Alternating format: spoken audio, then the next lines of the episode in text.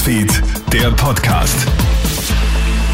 Schönen Abend, Clemens Draxler hier mit einem kleinen Update aus unserer Nachrichtenredaktion und da gibt's relativ viel abzudaten. Der Superwahlsonntag hat nämlich gehalten, was er versprochen hat. Zahlreiche Überraschungen inklusive. Wir beginnen in Deutschland. Dort zeichnet sich nämlich aktuell immer mehr ein Wahlsieg der Sozialdemokraten ab. Nach der aktuellen Hochrechnung des Senders ARD kommt die SPD auf 25,2 Prozent der Stimmen. Die konservative CDU CSU stürzt auf das historisch schlechteste Wahlergebnis ab und landet bei etwa 24,6 Prozent.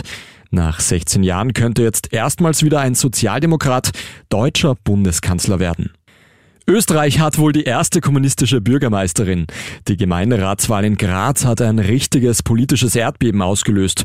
Elke Kaas KPÖ gewinnt die Wahl mit knapp 29 Prozent aller Stimmen. Siegfried Nagel, der 18 Jahre lang ÖVP-Bürgermeister war, verliert ein Drittel aller Wählerinnen und Wähler und stürzt auf 25 Prozent ab. Die Konsequenz hat er bereits gezogen.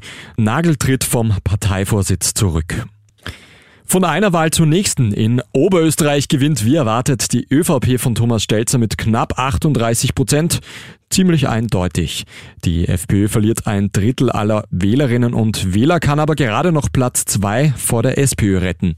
Die Grünen gewinnen leicht dazu und werden viertstärkste Partei. Die Neos schaffen alle Voraussicht nach den Einzug in den Landtag. Die große Überraschung des Abends ist aber wohl die Impfskeptikerpartei Menschenfreiheit Grundrechte, die mehr als sechs Prozent der Stimmen holt. Vom Superwahlsonntag weiter zum Sport. Lewis Hamilton entscheidet ein hochspannendes und chaotisches Formel-1-Rennen für sich.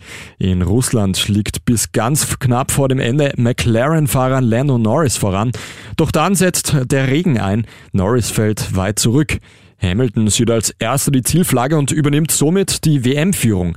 Aber auch der erste Verfolger Max Verstappen profitiert vom Regenchaos. Vom 20. Platz gestartet wird der Niederländer noch Zweiter. Am dritten Podiumplatz landet Carlos Sainz in seinem Ferrari. Das war der Nachrichtenpodcast für heute Sonntagabend. Den nächsten, den gibt's dann morgen in der Früh wieder. Einen schönen Abend noch. Krone Hits, Newsfeed, der Podcast.